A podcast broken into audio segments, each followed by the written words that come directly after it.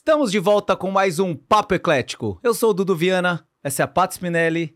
E antes da gente começar o nosso programa, a gente vai pedir para você se inscrever no nosso canal no YouTube Papo Eclético, nos seguir no Instagram, arroba Papo Eclético, TikTok, TikTok também arroba Papo Eclético, ativem o sininho das notificações, sininho das Sininho. notificações, e assim a gente consegue interagir. Mandem sugestões, comentários, críticas, o que vocês quiserem para interagir com a gente. E hoje estamos aqui com o Dr. Matheus Barbosa, para a gente falar de um tema que, na nossa opinião, É a bola da vez. é a mim. bola da vez para pais, mães, crianças, que é, Adulto. Adulto, próprio- inclusive, né? adulto, é, eu acho. que é TDAH.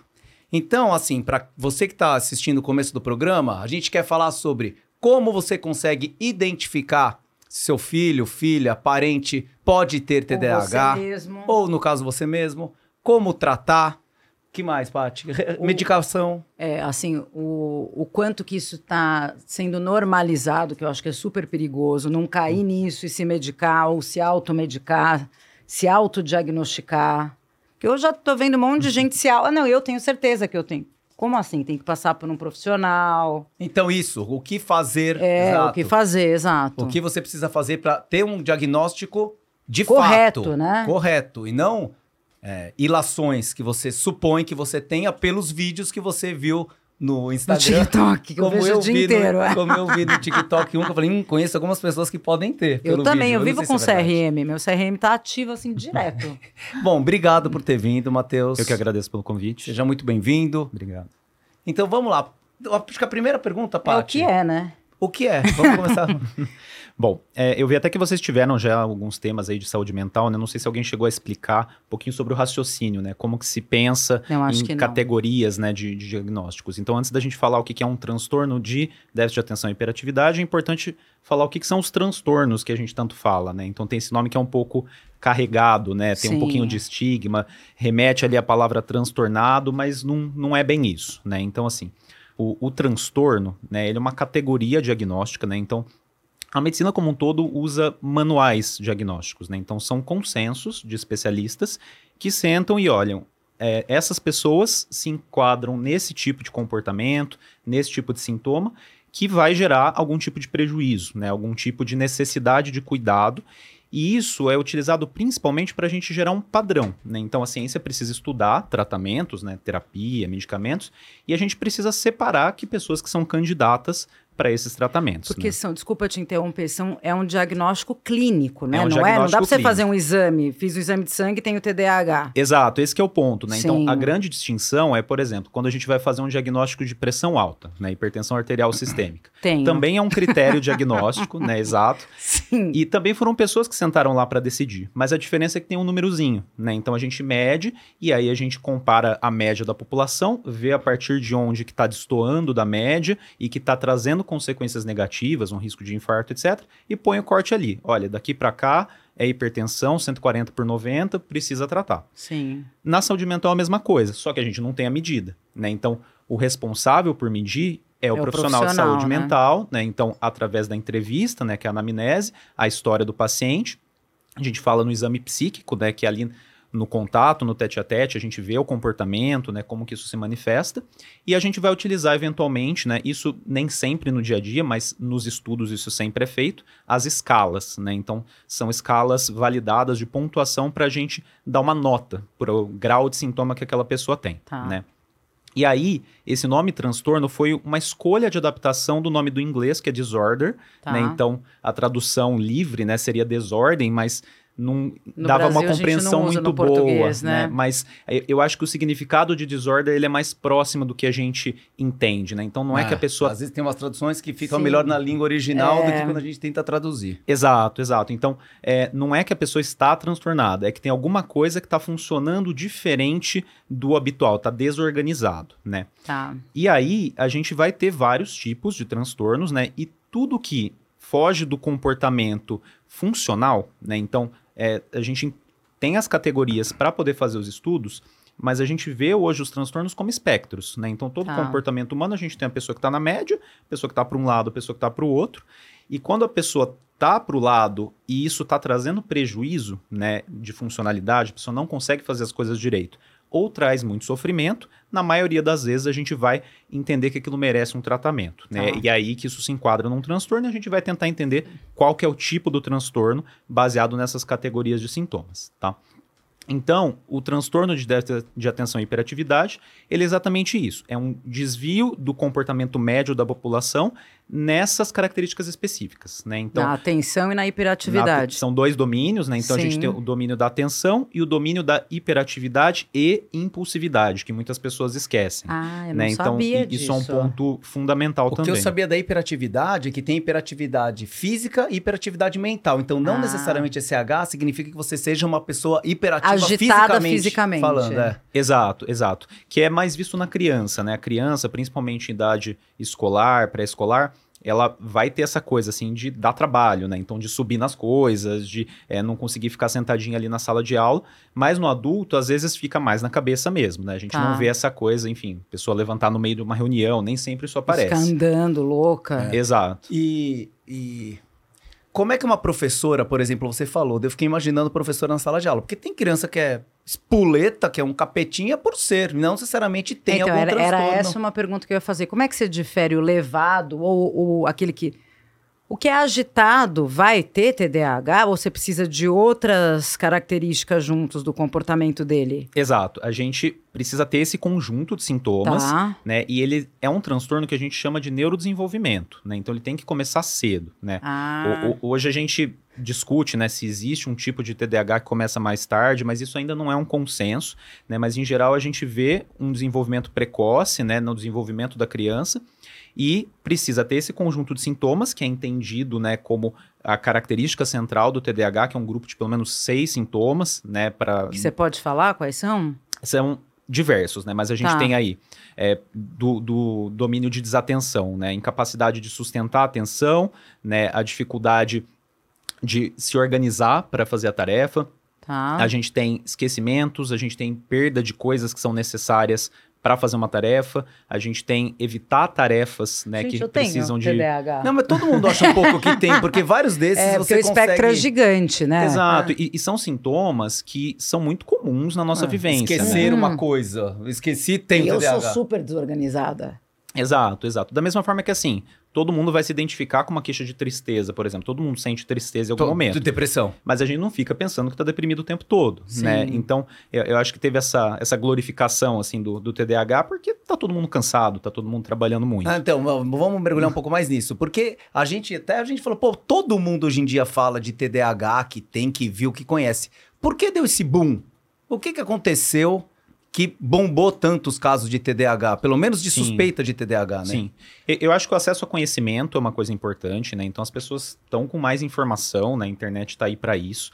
É, então não é só que a gente ouve falar pela primeira vez quando vai numa consulta médica de um psicólogo, né? As pessoas recebem essas informações às, às vezes mesmo sem procurar, né? Então aparece ali para a pessoa, ela começa a se identificar e vai atrás. Mas as pessoas estão queixando mais né, de Desses sintomas, de sintomas. sofrimento psíquico como um todo. Né? Então, um, um grande diferencial de TDAH é também, por exemplo, a ansiedade. Né? E, e aí tem até um- uma frase famosa, né? Que é que o Brasil é o país mais ansioso do mundo. Isso é, é verdade, né? A gente tem de a, novo. a maior. O Brasil de novo o sempre título tá no do pior ranking, da- é. do mundo. Exato, exato. E a gente tem realmente a maior prevalência de transtornos de ansiedade do mundo, né, em um estudo global que foi feito. E confunde muito, porque desatenção também é sintoma de ansiedade, né? E aí, com a pandemia, isso aumentou muito, né? Então, muito provavelmente a gente está vendo essa dificuldade porque cada vez as pessoas trabalham mais, né? O isolamento E você social, não a acha pandemia. também que a gente tem acesso a muita informação? Eu não consigo me aprofundar em Sim. mais nada. Você já tá lá, o TikTok você usa? Pouco. Cuidado, porque é muito Falam que vicia, né? viciante. Então, assim, você vê um negócio de cinco segundos, você já nem quer acabar, você quer passar, você não se aprofunda. E se você for olhar aquela cena, você vai falar, essa pessoa não tem, não, não presta atenção em nada. Exato, exato. É um É um desequilíbrio, né? bombardeio de informação. Não, mas que isso aí que a Paty tá falando, eu tô vendo até pelos meus filhos. Eu tenho um filho de 14 e uma de 11, que são basicamente viciados no TikTok, como a Paty falou que vicia. Vicia. E, e eu acho que isso prejudica, assim, se você já tem uma tendência de poder ter um TDAH ou acentuar ao longo da vida o TDAH, ficar fazendo isso que ela falou piora. Você não Piora. consegue focar em nada. Um videozinho de 10 segundos, cansei, pum. Agora, outro assunto completamente Então, diferente. Repara Pum. que eles não veem mais muito filme. Porque eles querem ver coisa de 20 Curta. segundos, É, entendeu? Não tem paciência pra assistir filme mais longo. Não tem mais. Lá em casa eu tenho um de 18 e um de 15. Também querem só ver coisa rápida. Sim, sim. Até a educação está tendo que se transformar, né? Ninguém consegue mais assistir uma aula de horas de duração, né? Precisam ser pílulas de conhecimento ali, pequenos Já videozinhos. pensou? E, e é isso, né? Acho que é um, um desequilíbrio entre o que se exige de atenção das pessoas, né? Porque cada vez a gente tem que acumular mais tarefas ali no trabalho e o que tem de distrator, né? Tem muito distrator, tem muita informação, né? Tem celular, rede social, etc. Então, com certeza, né? Acho que é uma, uma somatória disso tudo, né? Acho que as pessoas estão sendo mais diagnosticadas, procurando o diagnóstico porque descobriram a existência, né? Desse tipo de diagnóstico, que era algo que não se acessava tão fácil, e porque as pessoas estão desenvolvendo mesmo mais esses sintomas por conta desse mundo louco que a gente está vivendo. E você não né? acha também que o remédio, dizem que um dos remédios que, o, que as pessoas costumam usar, traz alguns outros benefícios que as pessoas acabam se influenciando, do tipo. Eu estava contando para eles antes de, de entrar aqui. Meu filho mais novo é autista, né? E daí a gente já tentou alguns remédios para ele. Um deles foi o Venvance. E eu tenho uma mania que se- você sendo médico vai querer me matar. Eu sempre provo os remédios dele porque eu quero. Tenta, muita mãe faz isso? Olha, não tive. Ou só as loucas mesmo? É, Ou só as de internet? Eu não trabalho muito com criança, né? Então, mas hum, é a primeira que eu ouço. Ah, tá. Bom, daí eu sempre. Mamãe modelo. É, não. Mas é que eu quero. Como ele não consegue Disruptiva, Paty. Entendeu? Eu sei que o meu corpo é totalmente É, diferente, é. não sei o quê, mas eu queria entender mais ou menos o que ele ia sentir. Então, eu tomei o Venvance. Eu tinha uma loja antes, né? Eu cadastrei 3 mil produtos no dia que eu tomei. Que eu, eu, eu conseguia cadastrar 100 por dia. Parecia uma máquina louca. E não tive fome, que pra mim é a coisa que eu mais queria na vida era não ter fome. Então você imagina, super focada pra mulher principalmente, performando louca, praticamente ganhando um prêmio da cadastrante do Brasil, sem fome. Porém, mega angustiada, esquisita. Sim. Eu estava explicando até que eu tenho pressão alta, que eu te falei. Eu sempre tenho que verificar se eu tomei o remédio. Eu não sinto meu corpo diferente. O Venvance, daí eu tomei três dias, porque não adianta tomar um para tentar acompanhar o Gui. Não, não precisava me perguntar se tomou. Eu sentia Sentimento meio ruim. trêmula, super esquisita, mas performando, sem fome. Uma hora a fome vinha, passava o dia inteiro ali. Jejum. De repente. Daí eu tomava um Zolpidem para dormir. Meu Deus. quase na internação. E daí, só que o Guilherme ficou com hiperfoco no videogame. Então não adiantou nada. Ele passou 5 mil fases, não falava com ninguém, ficou com um tique, ficava. Daí, assim, eu também. E eu senti ele muito diferente. O olhar esquisito. Então a gente abortou e infelizmente não vou estar tendo mais Vem Vance em Não, casa. tá tendo- Mas você sabe que desse tava falando, eu tô lembrando. Tem uma amiga minha que trabalha e depois de mais velha descobriu que tem TDAH. Demorou pra descobrir. E hoje trabalha, ela fala que nota assim na hora como melhora a performance quando ela trabalha tomando Venvance. Falou que vai Mas tudo, melhora tudo pra trabalha. todo mundo. É isso que eu queria te Sim. perguntar. Então, Sim. será que eu, eu não devo ter? Eu não me encaixo. Eu acho que não me encaixo em todos esses sintomas, talvez em outro ocasionalmente, mas talvez não o suficiente. Será que se eu tomasse melhoraria a minha performance? Acho Muito que sim. possivelmente ajudaria, né? Porque assim, o que, que o, o Venvance faz, né? Os outros psicoestimulantes, né? Que é essa Uhum. classe de medicação. Eles vão aumentar a neurotransmissão de dopamina, né? Então eles vão agir em um neurotransmissor específico. E a dopamina, ela é responsável por várias coisas, né? Então ela é responsável pela concentração, é responsável por prazer, né? É responsável pelos movimentos, né? Enquanto a gente tem mais dopamina, a gente estimula movimento, né? Então por isso que a gente fica agitado, pode dar tremor Não, eu tive muito tremor. né? Então, quando a gente aumenta a dopamina, para qualquer pessoa que já não está no máximo de desempenho de concentração que ela pode ter, vai ter algum benefício, né? O problema é que a pessoa com cérebro TDAH funciona um pouquinho diferente, a dopamina tá baixa, então ela não vai ter os malefícios, É né, na dose falar. Por terapêutica. isso que eu devo ter. É isso que eu ia te falar. Então, é, provavelmente, para mim, fez mais mal, né, do que para quem precisa mesmo do remédio. Exato, porque ficou com a dopamina sobrando, Sim. né? E você não precisava de tudo isso. Então, melhora a concentração, né? Mas justamente, a gente é, não vai utilizar por conta do risco que não compensa o benefício, que é um benefício superficial, né? Você desempenhar um pouco mais numa tarefa, é, sendo que sua capacidade de desempenho já está dentro do esperado, né? Para aquilo que é preciso naquele momento. E, e, os psicoestimulantes, eles têm outros usos também, né? Então, o Venvance, por exemplo, que é a lisdexanfetamina, né? Tem outras marcas agora saindo. Tem anfetamina nisso, é tipo uma droga, não é? É, ele é uma prodroga da, da anfetamina que a gente fala, né? Então, ele é transformado em anfetamina pelo seu metabolismo. Por Ah, conta disso, tá. ele faz um efeito um pouco mais leve, assim, mais gradual. É, não dá aquela bomba de efeito que a anfetamina faz. A gente não tem anfetamina, propriamente Anfetamina dita. é, era o Femproporex, Anfepramona, São esses? derivados Ah, eu anfetamínicos. também já usei. Né? É. Era de regime. isso. E, e o que a anfetamina faz de uma liberação imediata, o, a lisdexanfetamina Mas não faz, essa eu né? ficava assim, Exato. E, e proibiram, uma- né? Eu, eu tô vendo, eu acho que tem uma onda que eu escutei. Nos Estados Unidos começou essa moda das pessoas tomarem o remédio É para a fazer droga da dimet. felicidade, Não, da, da da felicidade- inteligência, da inteligência. desculpa. E, e isso realmente você acha que melhora a performance de uma pessoa fazendo a prova? É recomendável? Não é recomendável? Eu acho que é até bom para falar. De repente tem pessoa que está assistindo aí que pode pensar em tomar para fazer um vestibular. Sim, sim. Então, É. até que pontos prejudica? Exato, de jeito nenhum é recomendável fazer como automedicação, né? Uma pessoa que tem a indicação de usar um psicoestimulante por algum motivo, né? E, como eu ia dizendo, é, não é só quem tem TDAH, né? A gente às vezes usa como uma associação para uma depressão, né? Para um sintoma residual que a pessoa também fica muito cansada, muito desatenta.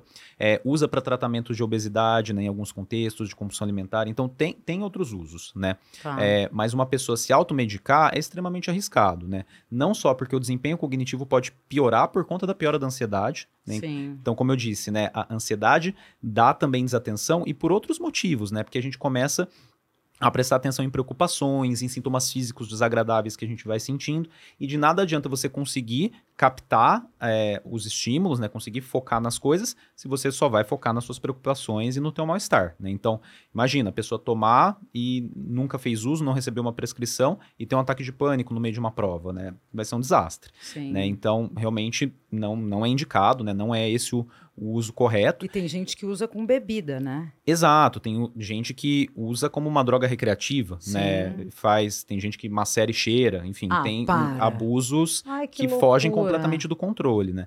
A gente até tem uma impressão entre os psiquiatras de que em épocas de prova é, desaparece das farmácias, né? Ninguém acha. É, porque fica... Aqui no ele- Brasil, ele, isso? Ele, ele, ele acaba mesmo. Ah. Sim, outubro, ali novembro que tem vestibular, tem prova de concurso, de residência médica, é, os pacientes não conseguem comprar. A gente tem essa impressão de que desaparece. Então, realmente, existe um abuso, mas ele é muito arriscado e por sintomas físicos também, né? Pode gerar taquicardia, aumento de pressão. Quem tem algum risco cardíaco pode ter complicações disso, né? Pode gerar um risco psiquiátrico também. Tem pessoas que ficam psicóticas, que têm delírios, alucinações por abuso desse tipo de, de droga. A gente tem que lembrar que a ação dele, o neurotransmissor que ele age, é muito semelhante a uma cocaína, a um crack, né? Só que, lógico, Nossa. com uma dose Sim. controlada, com é, um controle da produção farmacêutica, mas não é balinha para tomar por aí. E vicia da mesma forma que cocaína, crack? Com uso terapêutico, não, né? A gente não tem dados, porque ele não é estudado dessa forma, de uso recreativo, né? Mas os estudos de longo prazo, né, de quem tem TDAH e faz um tratamento com psicoestimulante, as pessoas não desenvolvem uma dependência da medicação usada corretamente, né? Mas não tem como a gente garantir isso para uma pessoa que se automedica, que faz um uso em dose excessiva, né, abusiva. É uma preocupação, uma preocupação que a gente sempre acompanha, né? A gente toma cuidado, vê se o paciente não está começando a usar de maneira recreativa, mas em geral a percepção dos psiquiatras é, como um todo e nos estudos, né, não mostra um risco desde que seja feito o uso correto. Não só recreativa, mas também para você performar, né? Assim, você tem Sim. uma reunião no trabalho. É isso que ele falou, vestibular, É, essas coisas. vestibular, é. Sim. E vamos imaginar uma mãe que está desconfiada lá, um pai que está desconfiado que o filho ou que a filha pode ter TDAH.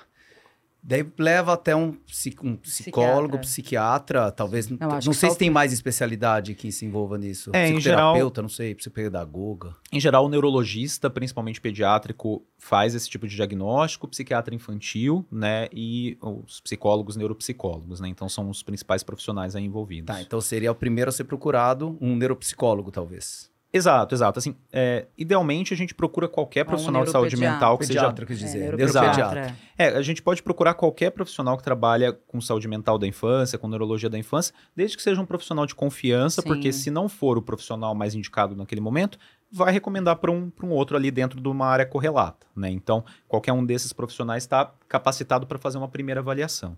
Então, é uma primeira vez que eu também queria perguntar. Uma, uma primeira variação demora quantas sessões para você conseguir fechar o diagnóstico? Fazer uma anamnese. É Sim, anamnese mesmo. anamnese, isso. O que, que é anamnese? É, É a quando você conta a médica. história, Ah, tá. sabe? O Isso. histórico médico, não é? Isso, é a entrevista, né? Então, a gente vai ter a história da queixa, né? Quando começou, né? Quais que são as dificuldades, né? Vai detalhar os sintomas, vai detalhar o impacto dos sintomas.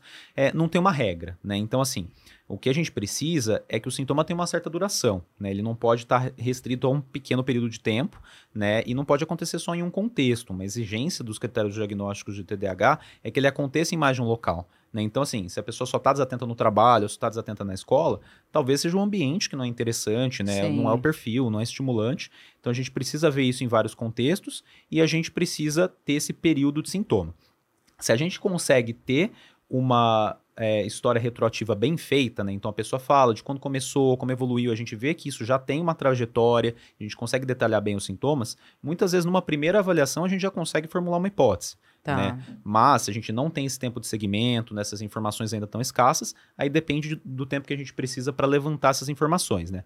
Em criança, muitas vezes a gente vai pedir informação da escola, né? Então vai pedir é, um relatório, né? Vai aplicar escala. Tem escalas que são utilizadas para pais e professores, né? Para marcar, ticar ali os sintomas Tá. e ver a gravidade. Tipo, Então, o olhar gente- do pai e o olhar do professor. Exato, porque, novamente, às vezes a criança é de um jeito em casa e de outro na escola, né? E Sim. se ela só funciona mal em um local, talvez não seja esse o diagnóstico, né? Então Tá. é, é uma distinção importante de ser feita, né? Então não tem um tempo certo, né? Dá pra gente formular uma... Porque a gente trabalha muito com hipótese, né? A gente nunca fala é o, é o diagnóstico, né? Porque às vezes com o segmento as coisas mudam, né? Por exemplo, uma pessoa é, com transtorno bipolar. Muitas vezes ela vai ter depressões a vida toda, e, aí a hipótese diagnóstica dela é depressão, e depois ela vai fazer um episódio de euforia e vai descobrir que é bipolar, né? Então, é, a gente formula uma hipótese, planeja o tratamento baseado naquela hipótese, Mas pode mas virar. pode mudar, pode mudar. Agora, o que eu queria te perguntar é: o, a minha sobrinha que mora comigo, o namorado dela, é, me contou esse final de semana que a gente estava lá fazendo um- uma atividade juntos. Ele falou: Ah, hoje eu tô super focado porque eu tomei Venvance. Eu falei: Sério? Falou: É porque eu fui- é, passei num psiquiatra, fiz uma consulta de 10 minutos online, ele já me, me diagnosticou com TDAH e já me medicou. É, aí fica um pouco mais 10 complicado. minutos? Fica mais complicado. É, é a realidade de muitos planos de saúde, né? A gente sabe disso, mas para vocês terem uma ideia, a minha primeira consulta é uma hora e meia, né? As demais são, são de uma hora, né? Então, é, a gente precisa de mais tempo do que isso realmente, né? Às vezes a pessoa já, já chega com um diagnóstico meio que pronto, Sim, né? ela, já, se- direciona, né? Exato, exato. Mas aí não dá tempo da gente fazer um diagnóstico diferencial, né? Ver se não é outra coisa que explica aquela dificuldade de atenção, ou mesmo se a pessoa não tem uma comorbidade, né? Então, comorbidades são duas situações que acontecem ao mesmo tempo, né? É muito comum a pessoa ter TDAH e ser ansiosa também, né? E eu Sim. tenho que tratar a ansiedade primeiro, porque se eu for tratar o TDAH vai piorar muito a ansiedade da pessoa, né? E tem uma Com série o Venvance da vida, por exemplo, né? Vai, vai lá pro pico. Exato. E aí a gente tem que, além de prescrever, quando vai prescrever, explicar, né? O diagnóstico, os riscos envolvidos. Então, realmente, 10 minutos de consulta não é, não é suficiente, né? E eu achei, no caso dele, Edu, me desculpa, mas eu achei que assim, ele já estava meio direcionado na lenda do remédio. Sim. Sabe, vou performar melhor. Então, com certeza, ele direcionou, convenceu o cara em 10 minutos e Ah, então é isso. Isso aqui você falou uma coisa que é uma realidade, né? É a realidade dos planos de saúde. Muitas vezes é telemedicina. E, e só para eu querer completar a- o raciocínio assim da linha do das do- crianças. Não, não só criança, como todo mundo. Do que Daí você- observar. é, do- além do observar, observou, foi, fez. E daí o tratamento consiste em medicação mais sessões com quê? É, é que é- terapia, psiquiatra, com quem? Sim, o que é mais indicado é a terapia cognitivo-comportamental, né? Então, é um tipo de psicoterapia. Não é o mais disseminado no Brasil, né? Quando a gente procura aleatoriamente uma terapia, a gente vai encontrar mais as terapias psicodinâmicas, né? Que são derivadas da psicanálise. Tá. É, a terapia cognitivo-comportamental, ela tá mais focada em estruturar a rotina, né, e modificar padrões de comportamento que foram aprendidos, né? Então, é- ela foca mais em condicionamento, né? Tá. E É aí- tipo aba do autista? Aba deriva das comportamentais, mas é uma modalidade diferente, Tá. né? Então, a aba é a, a- análise do comportamento aplicada, Sim. né? Então, tem alguns Que conceitos é, que, é são... a, é a do Gui. É, tem conceitos semelhantes. Tem Sim, conceitos porque semelhantes. eles fazem muito o que você falou, isso de... Exato, exato. Então, a, a indicação, em geral, é do tratamento composto, né? Tanto o medicamento quanto a terapia cognitivo-comportamental. E aí, a terapia cognitivo-comportamental, na maioria das vezes, é aplicada por psicólogos, né? Mas psiquiatras fazem terapia também, né? Então, tem muitos psiquiatras que atuam como terapeutas de diversas modalidades. Então, os dois profissionais são, são qualificados. Eu, por exemplo, não faço psicoterapia, mas tem colegas que, que Sim. fazem. E tem uma alta ou é um tratamento contínuo? Pode ter alta, né? eh, depende da evolução. né? Então, tem pessoas que, por exemplo, são diagnosticadas na infância e com o crescimento, os sintomas vão regredir a ponto de não preencher mais critérios para TDAH. Né? Então, tem esse, esse conceito. Né? A partir do momento que alguns sintomas vão desaparecendo, sobra uma ou outra coisinha e já não prejudica mais, Tá. né? já não traz mais sofrimento, esse é o ponto-chave de qualquer diagnóstico. Né? Para é a esse gente falar, sofrimento. tem que ter sofrimento ou prejuízo de funcionalidade. Tá. Né? Então, a partir do momento que regrediu e não tem mais isso, a gente pode muitas vezes cessar o tratamento, né, e a pessoa pode continuar bem, principalmente quando ela consegue aprender recursos na terapia cognitivo-comportamental para o resto da vida sem precisar de medicação. É, outras pessoas vão ter um quadro um pouco mais crônico. né? Então, tem pessoas que realmente vão precisar tomar medicamento em alguma quantidade ao longo de toda a vida, né? Às vezes para em alguns períodos, né? Usa em Tem momentos gente que de maior não demanda. toma de final de semana, né? Exato, que é o que a gente chama de holiday, né? Então, são, são dias sem medicação, né? Que a pessoa não vai ter grandes demandas, né? Vai ficar em casa de bobeira, não precisa usar. Isso é mais feito no adulto, né? Porque na criança tem um pouco a compreensão de que ela está aprendendo o tempo todo, né? Então, tá. para que ela possa se desenvolver, para que ela possa aprender no final de semana, a recomendação acaba sendo E esse de manter. período, por exemplo, eu tomo remédio para ansiedade. Eu não posso tirar dois dias. E já esses remédios não têm essa questão. Então ele dura menos no organismo. Por, que você pode dar esse Exato. holiday que você falou? Exato, porque esses medicamentos eles têm um efeito mais imediato, né? Então, eles agem, né, os psicoestimulantes, durante o período que ele está ali circulante, né? Então, um... Porque você sente, inclusive, você ir caindo, entendeu? Sente, sente. Sente começar e Sim, sente você terminar. sente tipo de uma euforia mesmo no, no início. Sim, Daí você fica num platô, eu acho, um tempo, e depois você começa a cair. sim, sim. E pode até ter um pouquinho de rebote, a pessoa fica às vezes mais Meio Eu ia cansada. deprê, perguntar né? do rebote. Eu ia perguntar do rebote e do desmame. Porque pelo que a Paty falou, esse Tá. daí não deve ter desmame, né? É, assim, a gente até faz, né, doses menores, mas realmente ele é um medicamento que ele oscila mais a dose, né? Então, o, o desmame ele não, faz, não se faz necessário pelos mesmos motivos, né? É, então, assim, ele dura ali, por exemplo, a li- lisdexanfetamina dura 13 horas, né? Então, naquele tempo... Esse é o Venvance, o né? Venvance. Que é Naquele nome. tempo tá fazendo efeito, depois à noite não tá mais agindo, senão a pessoa não dormiria. Sim. Né? Os antidepressivos é bem diferente, né? A gente é, tem uma duração dele no corpo, né? Que é, gira ali de 8 até duas, 8 horas até duas semanas, dependendo do, do medicamento. Mas não é essa duração no corpo que faz o efeito, porque ele não, não faz o efeito imediato. Você precisa de efeitos em cascata, que a gente fala, né? Ele vai disparando ali mensagens no cérebro que vão reorganizar né, a neurotransmissão. É, e isso, depois de duas semanas, começa a agir um pouquinho e precisa de dois meses para fazer um efeito completo. né? Então, é por isso que não dá para ficar falhando no antidepressivo, Hum. porque ele demanda esse uso contínuo. O psicoestimulante não. né? E aí, para fazer o desmame, tem diversas maneiras, né? mas em geral, se a pessoa está numa dose alta, para qualquer fármaco, mesmo que não precise de desmame, né, pela bula, pelos estudos, eu sempre opto por fazer, porque é, é muito mais tranquilo, né? Então a gente vai diminuindo a dose devagarzinho com acompanhamento para ver se os sintomas não voltam, né? Se os sintomas voltarem, às vezes a gente deixa mais um pouco, né? Volta para a dose anterior. Então a gente toma essa decisão é, a cada dia, junto com o paciente. Né? Ó, precisa de mais ou precisa de menos? Ah, tô bem, tô estável, faz tempo que tá nessa dose, então talvez já dê pra E gente para o diminuir. paciente com TDAH, o que, que ele vai sentir de melhora? Menos ansiedade? Quando a gente Quando você tira. acertou, acertei o remédio, ele está Ah, tomando a sim. dose, o que, que ele vai é, dizer para você? O que a gente espera é a melhora dos sintomas disfuncionais que ele tinha, né? Tá. Então depende do perfil dele. Para de exemplo. esquecer o celular em casa. É. Exato, perder o carro no estacionamento, esse tipo de coisa. Mas varia muito do perfil. Por exemplo, eu tenho um paciente que procurou inicialmente por impulsividade isolada, assim. Era uma crise de raiva intensa E daí, que tipo, quebra tudo? agredia a filha, assim, uma Ah, coisa. mas isso é de- Deus. Só, não, mas só no TDAH? Não só no TDAH, né? Isso pode acontecer em várias situações, mas no caso dela, eu fui explorando, explorando, entendi que era TDAH, e aí com o tratamento esse sintoma melhorou. E não tinha. Nossa, né? filha não vai parar de te agradecer nunca mais. Pois é, pois é. Mas, mas é isso, assim, todos esses núcleos de sintomas, né, devem melhorar com o tratamento. Então, se o paciente é desatento, deve melhorar a desatenção. Se é hiperativo, deve melhorar a hiperatividade. Se é impulsivo, né? E pode ser que tenha contido. todos. Pode ser que tenha todos. Pode ser que tenha todos. E tem outras coisas que não fazem parte dos critérios diagnósticos, mas que aparecem com muita frequência também. né? Então, por exemplo, é, arrumar briga, né? Ter conflito no, no trânsito, abusar de substância, né? Muito comum a pessoa com TDAH apelar para substâncias como álcool e às vezes até mesmo cocaína, né? Para controlar os perigo. sintomas Pra ou controlar. pela própria impulsividade. Ah. E me dá uma dica para as pessoas que convivem com pessoas TDAH, se tem algo que eles possam fazer para que atenue, ou então assim. Pra não dar os disparadores, pra- talvez. ou para não não sei dar os se eu posso disparadores, falar isso. ou se disparou, o que, que a pessoa faz para atenuar? Tanto Sim. com criança quanto com adulto, assim, entendeu? Sim. É, é isso. Disparou né? uma crise de impulsividade, por exemplo. Tem alguma coisa pra fazer? qualquer momento de agressividade, isso não só no TDAH, né? A, a ideia, quando a gente entende que aquilo faz parte de um comportamento disfuncional, que a pessoa não está sendo racional naquele momento, né? Ou porque ela está eufórica, porque tem um transtorno bipolar, ou porque está psicótico, ou porque está impulsivo.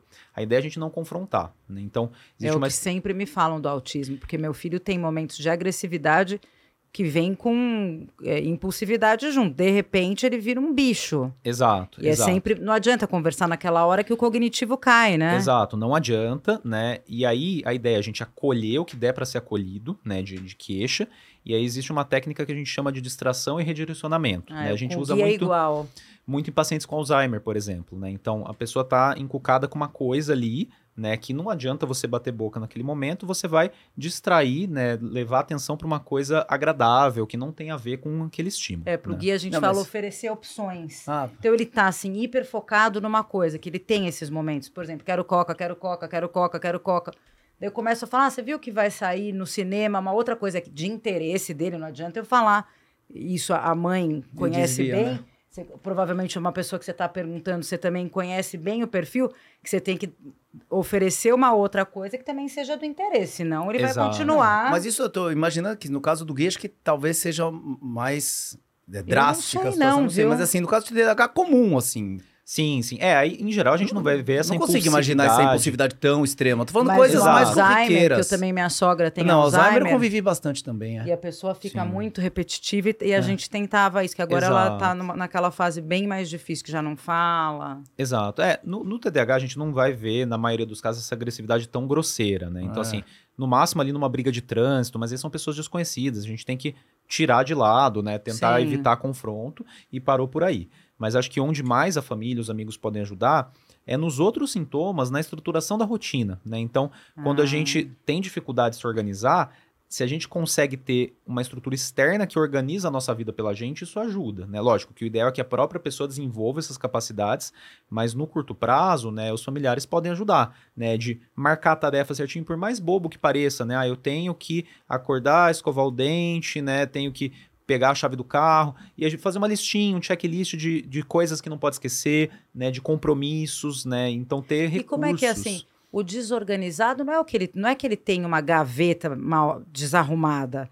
É essa desorganização de você da vida. da vida, né? Exato, exato. Você pode ter um armário bagunçado, mas você Sim. consegue programar assim o tempo que você vai chegar num lugar, Exato. o que você tem que fazer antes. Exato. É, é nesse aspecto, né? Exato, a desorganização é, é para tudo, né? Então perder compromisso, perder objeto, né? Então a Não gente cons- não tem do TDAH. Eu imagino que não mesmo. A Eu gente nunca não- me nunca. A, gente se não- a gente não se atrasa. um minuto. Um minuto, sempre tem o timing das É. coisas. Eu me programo. Então eu falei que eu era E- e- desorganizada, eu não, acho mas é que verdade. eu não sou Eu- é- mesmo. é com objetos eu sou mesmo. Minha mesa Eu geralmente é também, mais horrorosa. bagunçada. Mas isso falam que é um reflexo da nossa cabeça também, a questão de, Sim, de eu já organização, ouvi né? isso também. Eu já Sim, ouvi isso sim. também. Mas eu acho que eu sou uma pessoa que consigo me programar inteira, assim, no dia. Então eu, Eu já, também. já tirei a história que eu era desorganizada, somente na gaveta. Então, minha mulher esquece o celular todo dia. O que Ah, eu fazer, nunca doutor? esqueci.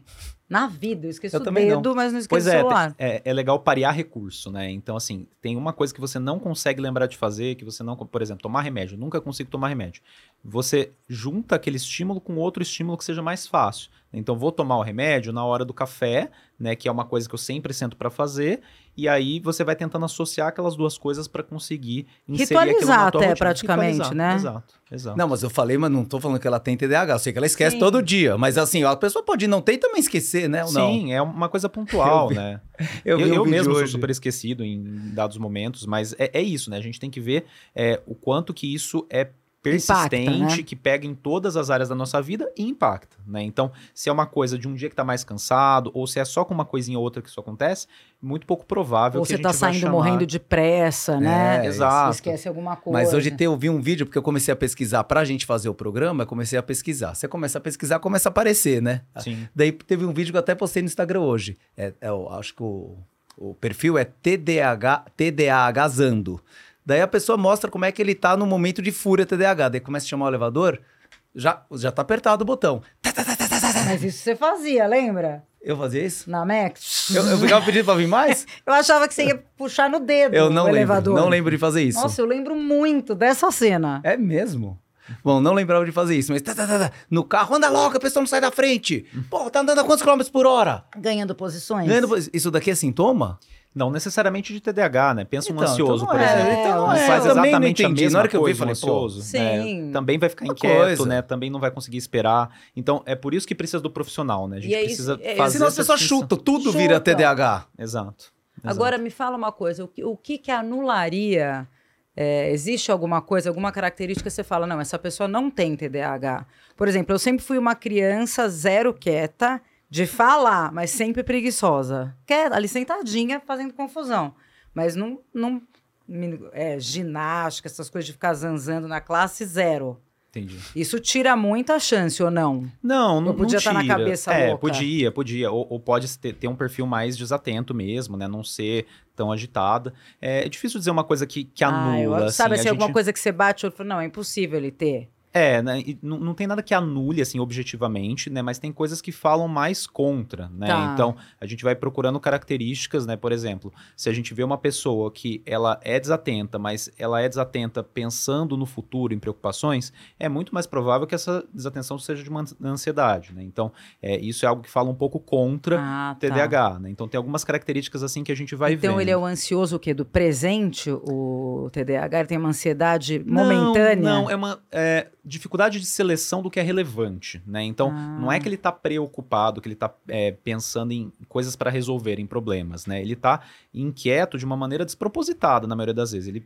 capta a atenção Ah. de Aleatoriamente. coisa, aleatoriamente, né? Então, eu sempre, na entrevista, faço essa distinção com os meus pacientes, né? Olha, é, você tá viajando, mas você tá viajando no passarinho lá fora ou tá viajando nos seus problemas, né? E, e isso é, é- é muito central, assim, porque, em geral, o TDAH ele não consegue selecionar qual estímulo é importante naquele momento, né? Então, ele tá aqui, precisa concentrar numa leitura, e aí alguma coisa vai chamar a atenção, o barulho do caminhão lá fora. Aí ele vai focar lá e às vezes ele vai com hiperfoco para aquela coisa, né? E daí, sei lá, abriu uma aba aqui no celular porque se distraiu e daí fica três horas naquela aba do celular lendo um assunto completamente irrelevante. Desconecto.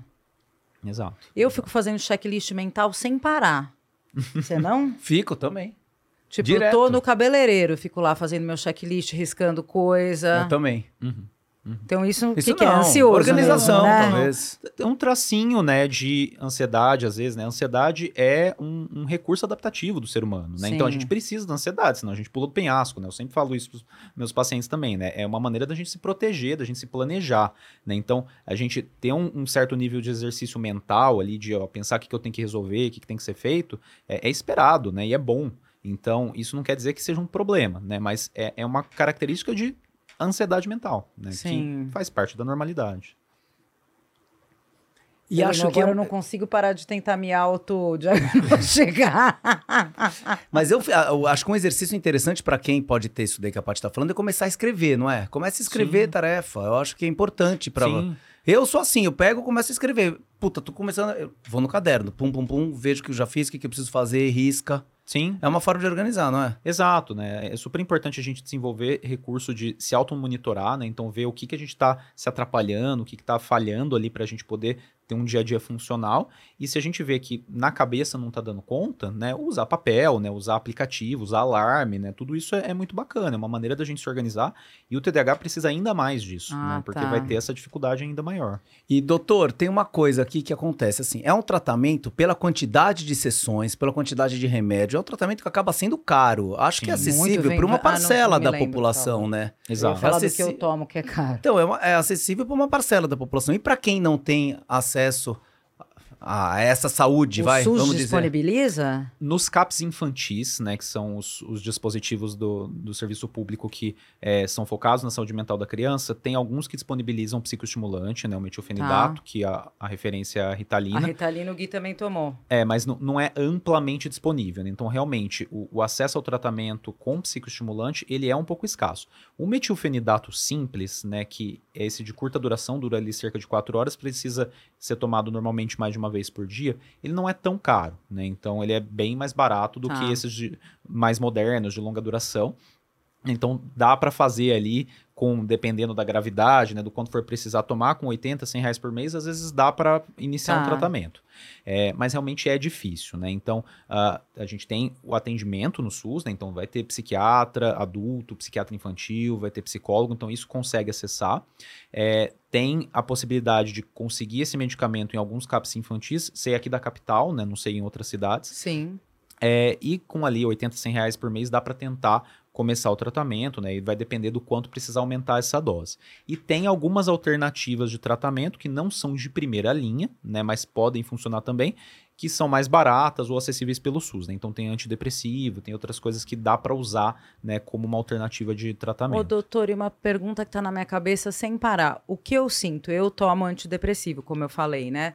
Eu sinto que existe um preconceito para quem toma. É, eu sou acompanhada, é, é, uma vez a cada dois meses eu passo no meu psiquiatra, que está comigo há muito tempo, além de fazer terapia. Então, assim, ele sempre está revendo a minha dose, a minha medicação tal. E eu não tenho medo nenhum, porque eu me sinto muito bem.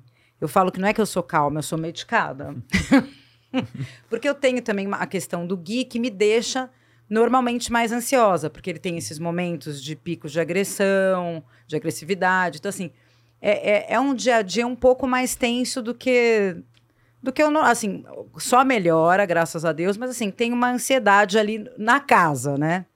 Mas eu sinto que pro TDAH a pessoa não tem esse preconceito. Não. Por quê? Porque você entendeu? A pessoa está se medicando, a pessoa vai em busca desse medicamento, enquanto que a outra que está sofrendo de depressão, que tem uma baita ansiedade. Sim. As pessoas, por exemplo, meu marido não toma nem matando. Se falar qualquer coisa, ele já teve alguns episódios de muito estresse. Ele vai e faz. Corre uma maratona, mas ele. Nossa, eu sou igual.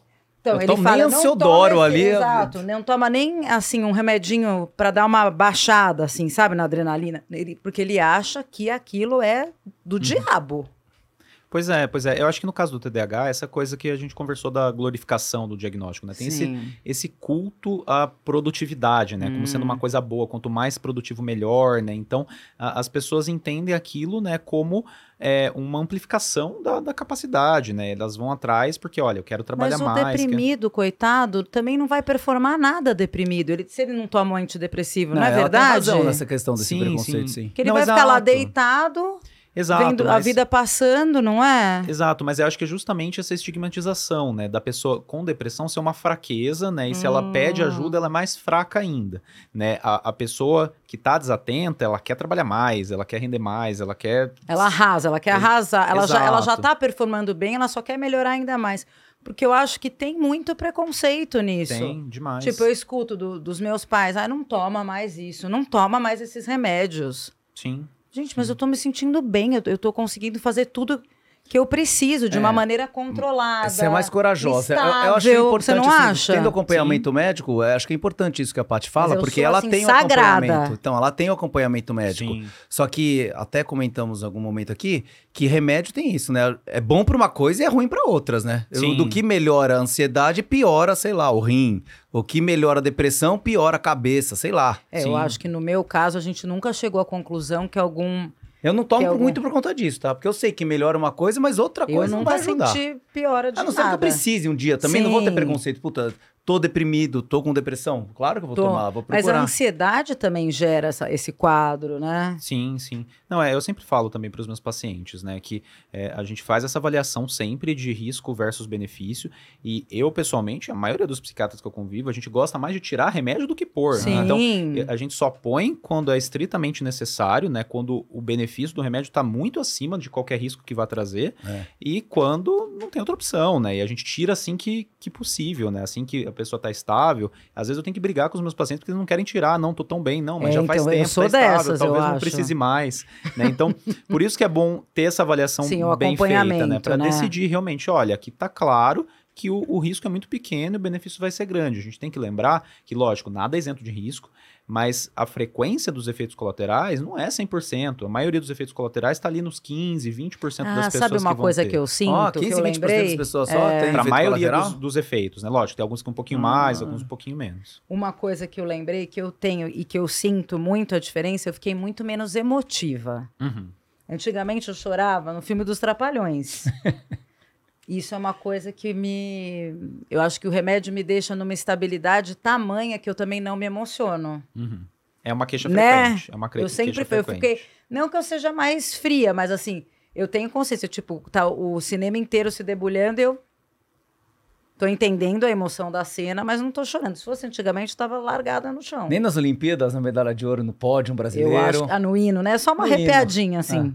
Mas não chega a cair lá, escorrer Não, lágrimas. Mas isso é, acho que de tudo que você falando do que, que eram os prós e os contras, assim, isso é uma coisa que eu sinto, mas Sim. Mais fria e calculista.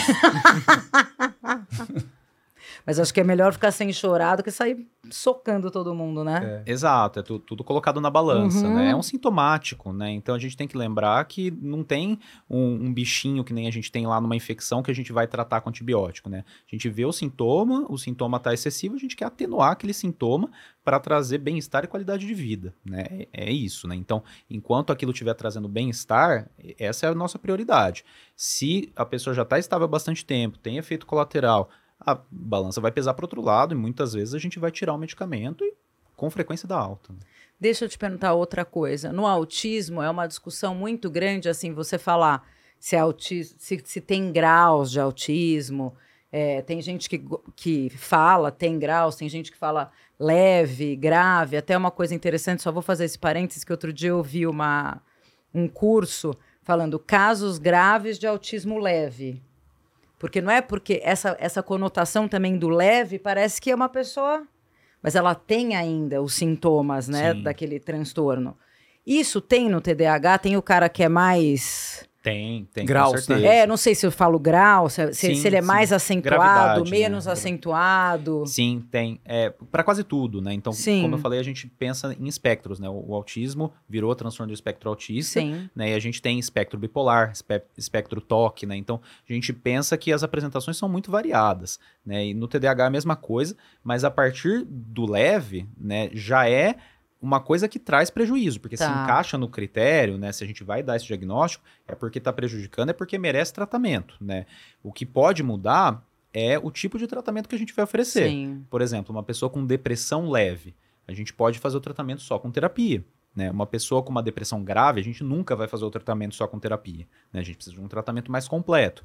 Então tem essas variações de como a gente vai abordar, qual que é a expectativa em relação ao segmento, ao tratamento, mas se a gente encaixou no diagnóstico, né, mesmo que seja algo leve, é porque algum cuidado, né, aquela pessoa merece. Você, assistiu um filme que me lembrou tanto que você falou? Acho que chama O Filho. É do- de depressão na adolescência? Nossa, é tão forte. Não lembro de ter visto. É que eu ia Eu te perguntar se você. Depois eu vou. A gente procura para eu colocar o nome, é, pra gente colocar o nome, porque, na verdade, eu senti. Eu perdi umas duas sessões de terapia com esse filme. porque era uma crítica aos pais. Uhum. É, ficou bem claro ali que o, que o comportamento do filho. Um minuto que o filho estava alegre, o filho estava, na minha opinião, que eu já adoro essas coisas de cabeça, o menino tava um farrapo. Só que o pai só queria enxergar aquele um minuto que ele estava vendo um filme, sei lá, e deu uma risada. Falou, tá ótimo.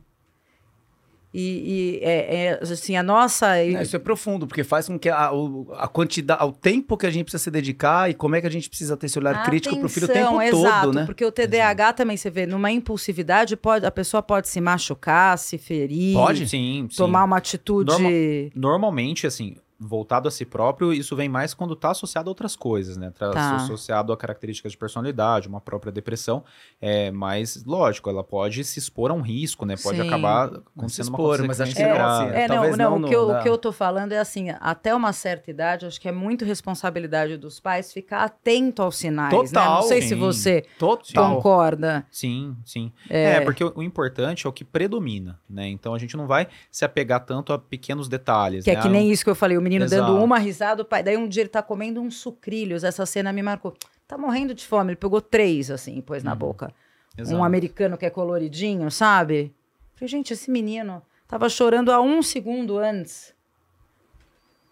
E falando que não se entendia, e andando sozinho, e fugindo da escola, e pedindo ajuda, pedindo. Ele pedia, falava, por favor, me ajuda. E a criança tem isso de pedir ajuda no TDAH? Falar que tá desorganizado? Tem, com alguma frequência, com alguma frequência. Ah. Porque pode trazer sofrimento para a criança também, né? E às vezes, muito nas relações, né? A criança percebe que os amiguinhos se afastam, que ela acaba perturbando os amiguinhos, né? É, tem pai que fala, ó, minha criança fica chata, né? Não, não consegue é, Ah. brincar de uma forma calma, que seja agradável para os outros colegas. E, e isso, às vezes, traz um sofrimento até por outras consequências, né? Da maneira como ela se relaciona. Nossa, é, isso é profundo, verdade, né? Porque você acaba se prejudicando muito sem querer, né? E acho que o olhar da escola, porque isso geralmente acontece em escola, clube, ambiente social que a criança frequente. Aí o olhar dos pais e do profissional combo, envolvido, né? Sim. assim, acho que é até pergunto pra você, acho que até já sei a resposta, mas a importância que tem dos pais acionarem professor de escola, professor de clube, professor de futebol, sei lá que tipo de professor, para que também fique atento nisso. Sim. Porque a- daquele olhar lá que pode ser de um segundo, pode ajudar com que a criança se relacione melhor Foi o com que ele os falou. outros, Você, né? tem que tá, você tem que mostrar os sintomas em vários, em diferentes ambientes, né? Exato. E para que se perceba, né, tem que ser uma comunicação contínua realmente, né? A, a função da escola é estar presente o tempo todo, os pais têm que auxiliar nisso, né? En- Enfim, é, tem que ter esse bate-bola aí de, ó, o que eu tô vendo aqui, o que tá vendo lá, para poder juntar as informações. Agora, há uma diferença muito tênue entre vários diagnósticos, não tem? Por isso que o Sim. profissional é tão importante, né? Sim. Porque eu vejo o Guilherme, o meu, que é autista, tem traços nítidos de TDAH. Sim. Sim. Então, assim, vários diagnósticos se sobrepõem e se confundem também, né? Exato. E assim, a, a comorbidade em saúde mental ela é Hum. muito frequente, né? Então, a gente sempre tem que tentar primeiro explicar tudo por uma causa só, né? Então, a gente tem que ver como que essas coisas se encaixam, os sintomas, as queixas se encaixam, tentando pensar que seja um único diagnóstico, mas muitas vezes a gente vai encontrar mais de uma coisa, né? Então, Sim. por exemplo, a pessoa no, no espectro autista tem uma maior chance de ter tique, de ter TDAH, de Sim. ter toque, né? Então, tem algumas coisas ali que vão se sobrepor. É, a diferença, né? sim, a diferença que eu já ouvi no autismo é que não é toque, é ritual, porque ele não condiciona aquele ritual dele a, a algo que vai acontecer de ruim, né? Exato, mas o, o paciente com transtorno do espectro autista, ele pode ter um diagnóstico de toque também. Deve né? ser Um- algum um cognitivo mais preservado do que o meu filho, por exemplo, que é todo ritualizado, mas você percebe que o ritual não vai ter uma consequência, caso ele não faça. A consequência vai ser em mim mesmo, que eu vou levar um soco. Entendeu? Mas o, o que é o toque mesmo é quando você já. já... Exato. Ou eu tô falando besteira? É, o toque ele vai ser a presença de obsessões ou compulsões, né? Então a gente vai ter ou só ritual, né? Ou é, as obsessões que são os pensamentos intrusivos, né? Que vai ter essa coisa da catástrofe, né? Que Sim. a pessoa tenta combater. E aí pode ter as duas coisas associadas, né? A obsessão que leva à compulsão. Mas um critério, né, que é, é central nos manuais diagnósticos é que isso não pode ser mais bem explicado por outra coisa. Então a maioria dos rituais nesse contexto que você trouxe é, vão ser mais bem explicados pelo transtorno Sim. espectro autista, né? Por isso que não vai dar outro diagnóstico. Mas às vezes a gente vê as coisas sobrepostas, né? Isso pode acontecer. Vixe, Maria. é muita coisa, É muita né? coisa. Eu ia perguntar uma outra coisa que eu até esqueci. Que eu tô- e como é que você encontra uma criança típica? Uma criança típica. É, sem, sem porque, né, como classificar? Porque sempre você vai ter momentos de ansiedade, impulsividade, agitação. Como você é Exato, isso? mas essa é a criança típica. né? essa é a Justamente. típica. Ela o não está gente- se prejudicando, é isso. Exato. O que a gente espera é que o, o padrão de comportamento não fique fixo numa coisa. Tá. né? Todo mundo vai ter momentos de tristeza, de ansiedade, de agitação, de desatenção, né? Pode vir uma obsessãozinha na cabeça, mas desde que isso não persista e não prejudique, isso é o funcionamento típico do ser humano, né? Então, uma criança que cada hora tá de um jeito, né? Tá ótima, é uma criança normal. E uma, ah, eu lembrei que eu queria te perguntar. Tem um- uma amiga do meu filho que me contou, eu fiquei tão assustada que de, de vez em quando, assim, de vez em quando não, no decorrer de um dia, de repente ela para e fala: ai meu Deus, acho que alguém vai morrer hoje. Mas por que Não, tá alguém falando da minha isso? família. Não, porque eu achei apavorante isso. Sim, sim. Não é? Isso é um disparador. De repente, ela do nada falou que se vem um frio na barriga, um desespero, fala, vai acontecer uma tragédia. O que, que é isso? É, é do espectro Que da que é ansiedade, isso? é, difícil Não, dizer. você concorda? Quando eu concordo olha, olha total, que eu achei engraçada a horror. pergunta, o que, que é isso? Sim. É, mas a pessoa precisa de ajuda, não precisa? Não Ou não? necessariamente, né? É isso. Se for uma coisa pontual que não prejudique Não, todo dia tem. É, Meu você Deus traz céu. sofrimento muito, Muito. muito possivelmente. Daí liga pra todo mundo pra saber se tá todo mundo vivo e dá. É, tem, tem que explorar para entender, né? Mas assim, pode ser uma obsessão, por exemplo, né? De uma coisa que vem intrusiva, vem um pensamento na cabeça de que alguém vai morrer, né? E ela Sim. vê aquilo como alheio a ela mesma, né? É- não é meu, não sou eu que quero pensar nisso, isso vem contra a minha vontade. Então, mas é essa sensação que eu tenho. Ela não consegue controlar esse Então. pensamento que vem. Se for dessa forma, a gente vai chamar isso de obsessão, né? E aí a gente usa o termo SOC, né? Que é um sintoma obsessivo compulsivo. Que daí a gente vai ver se isso se enquadra num toque, Ah, ou se é uma tá. coisa normal, se é uma coisa do momento, se é relacionado a outra coisa, né? Relacionado a uma depressão, por exemplo, pode ter um pouquinho de sintoma obsessivo compulsivo, né? Então, é um sintoma do espectro ansioso, né? Ela Tá. tá com um pensamento em relação ao futuro, uma catastrofização, né? Uma coisa negativa que vai acontecer. Ave Maria, horrível. Pois é. É, isso é Não tenso. é? Eu não Essa gostaria de viver assim. catástrofe- Calma, é? Catastrofização. Não, é não falar, quero eu fazer isso, não. Não quero sentir isso nunca. Mãe tem um pouco isso quando o nenê nasce, eu acho. Tem. Ver se o nenê tá respirando. Toda mãe que contar a verdade, eu ia lá só dar uma olhadinha se ele tava vivo. Sim, É. um dos maiores exemplos de sintomas obsessivo-compulsivos que são completamente normais é no puerpério. Ah, não, Porque puerpério fica é, mesmo ó, obsessivo, é loucura total, eu acho. Bom, acabou nosso tempo aqui. Acabou, eu não vi. Eu tenho tanta pergunta, a louquinha. Bom, mas acho que a gente podia então agradecer, doutor Matheus. muito obrigada. Mas você Psiquiatra. pode voltar um dia para falar de Alzheimer? Porque Sim, todos os sim. nossos amigos estão com pais nessa faixa Nossa, ainda etária bem que nós perigosa. ainda não estamos, pelo amor de Deus. Não, porque se tiver na nossa idade é, É. é um, né? Não, com certeza. com Mas certeza. olha, a gente Vamos. abordou temas interessantíssimos para as pessoas entenderem um pouco mais sobre TDAH, tratamento, diagnóstico. Acho que a, a gente falou sobre assuntos que são muito importantes para as famílias que podem estar desconfiadas que algum filho pode ter, ou ele mesmo, depois de mais velho, a gente Sim, com come- mais consciência, né? com mais consciência. Então, obrigado pela exposição, obrigado por ter vindo. Muito obrigada. Foi esclarecido nossas infinitas dúvidas. Terão mais. Terão mais. obrigado. tchau, tchau. Até mais. Tchau.